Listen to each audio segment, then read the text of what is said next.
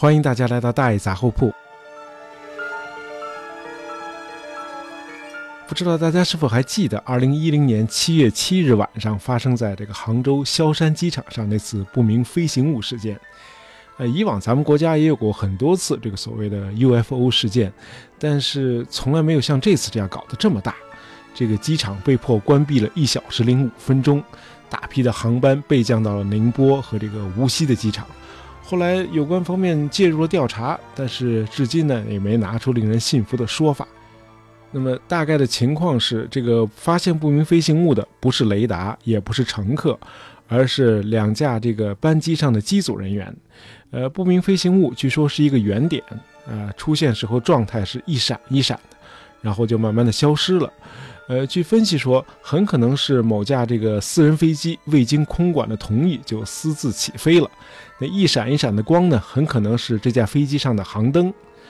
但是呢，有相当多的这个网民呢，对这个说法是不买账的。那不少附近的居民声称，那天晚上那个飞行器很亮很亮，大半边的天都被照亮了，而且飞得很快，还没有声音。如果是一架小型飞机，那么一下子就飞走了。那么那天晚上机场为什么要关闭整整一个小时呢？呃，这个悬案估计是永远也解不开了。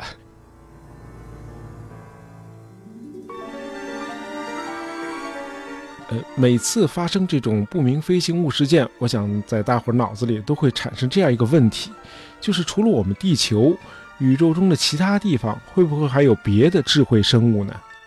呃，从概率上看，呃，可能是有的，因为宇宙太浩瀚了啊。但是星系之间的距离实在是太远了，那么外星智慧生物这个能飞过来的可能性基本上是没有的。那么读过世界名著《百年孤独》的朋友们可能都记得啊，这本书描写了一个家庭整整十代人，呃，跨度呢一百年。呃，我们可以这样设想一下，在我们最近的邻居半人马座，哎，有个行星，在那里，哎，刚刚年满二十岁的曾曾曾曾曾曾曾祖母乌尔苏拉。和她的丈夫登上了比我们人类快得多的这个飞船啊，远远超过第三宇宙速度，奔着地球就飞过来了。在漫长的旅行中，他们一代代的繁衍，等到第十代人都去世了，一小半路还没走到呢。哎，这还是我们太阳系最近的邻居，离我们只有四光年。宇宙实在是太浩瀚了啊！咱们太阳系在宇宙中连一粒灰尘都算不上。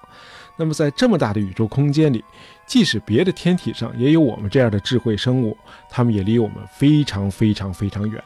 这种远已经大大超出了我们的认知能力。呃，就是说，即便有外星人的飞碟，咱们也没有机会看到，因为他们根本就飞不过来。这就好比一只叮咬过你的蚊子，是不可能自己飞到美国去再去叮咬特朗普的啊！这道实在是太远了。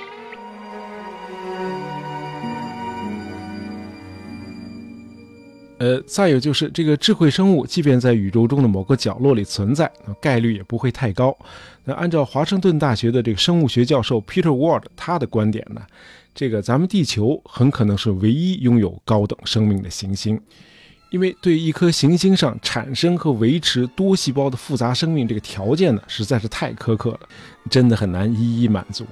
呃，比如咱们的太阳不能太大，因为。太大的恒星，它寿命就短，那短命呢，就不可能有时间让生命慢慢的演化。同时呢，咱们的太阳又不能太小，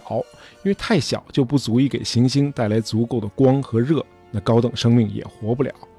哎，这个生命越高级，它就越脆弱，对周围环境的要求呢就越高。哎，既不能太冷啦，也不能太热。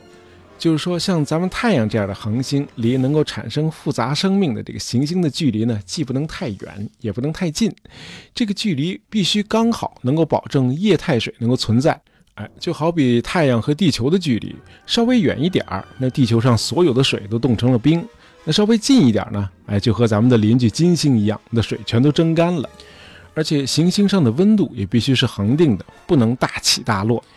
那有朋友会问了，那地球历史上经历了多次的冰期，难道不是温度的大起大落吗？对呀，哎是，但是呢，即便进入了冰期，地球上仍然会不断的有火山喷发，那么喷发呢就导致大量的二氧化碳被注入大气，这样呢就能够产生温室效应，最终导致海上的冰一点点都融化掉了。哎，地球的温度就是这样不断的自我修正的。好，这是温度。另外，要想产生高等复杂的生命，咱们地球这样的行星呢，还不能太小。因为行星要是太小，引力就留不住大气层，那大气呢全都流散到宇宙空间中去了。那没有大气层，任何行星都不可能产生多细胞的生命。类似这样苛刻的条件还有很多很多。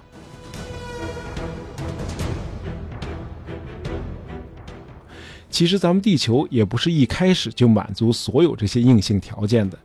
呃，咱们地球诞生距今是四十六亿年。呃，没多久就产生了生命，大概是在三十八亿年前。呃，不过这时候的生命呢，都是最低级的单细胞微生物，而且是长达三十多亿年，地球上就只有微生物。哎，这也太奇怪了。那这么长的时间里，竟然没有任何进化吗？哎，连达尔文都回答不了这个问题。那么这些微生物呢，就一直泡在水里，一直耗到距今五亿多年前，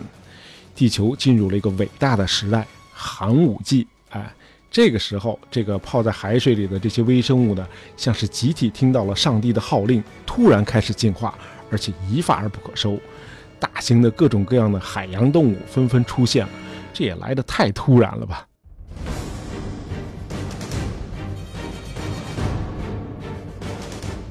哎，因此这个时代呢，就被生物学界称作叫寒武纪生物大爆炸。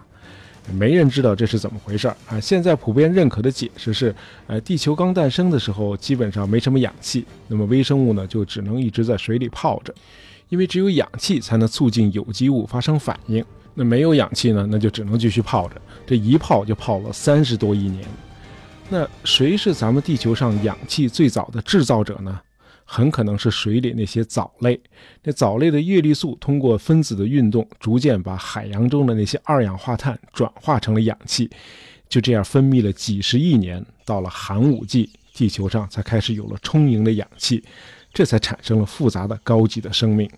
不过这种说法仅仅是被生物学界普遍认可的假说，那么。为什么在五亿多年前的寒武纪，地球上突然出现了这个复杂的生命，至今仍然是个谜。哎，等着你去把它解开。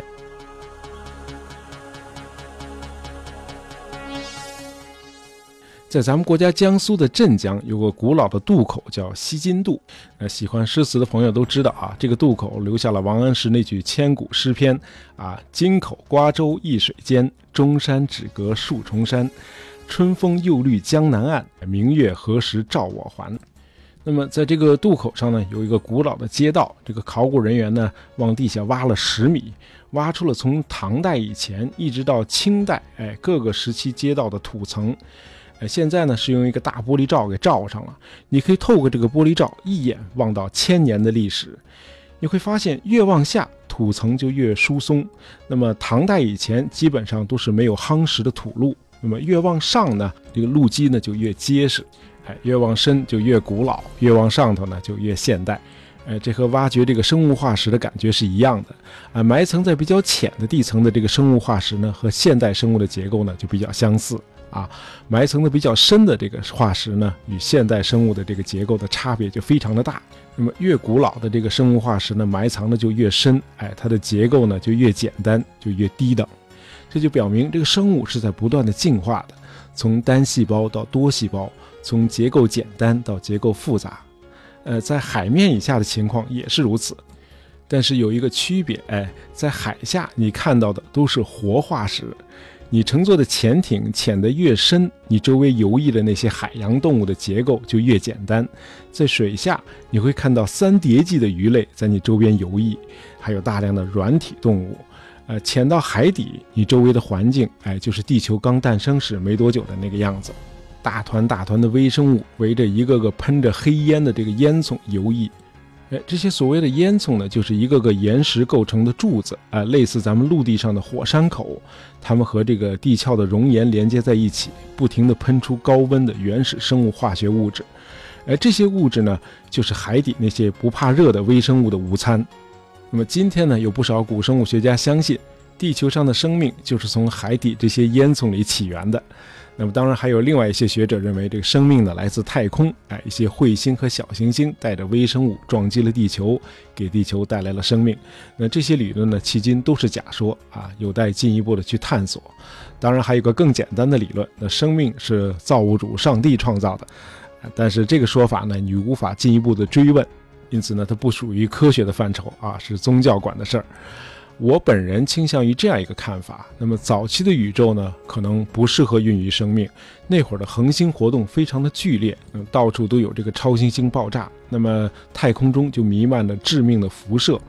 哎，一直到了最近的几十亿年，也就是咱们太阳系诞生的时候，那么宇宙的环境呢，才变得对生命友好起来。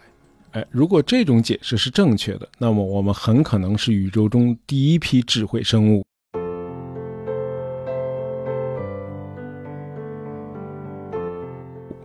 那这样看来呢，在茫茫的太空中，我们是完全孤独的，没有什么外星人。那么，无论是在滚烫的金星上，还是在冰冷的火星上，或者在这个木卫二或者土卫六，或者这个银河系，甚至其他星系上，都可能有微生物，但是不太可能有这个科幻小说《三体》里头说的那种高等文明的这个外星智慧生物。呃，瑞士有一位著名的心理学家叫荣格。哎，他早在一九五零年代就曾经提出过，呃，对于外星人飞碟的热衷是人的一种精神现象，飞碟不是在天上，而是在人们的心里。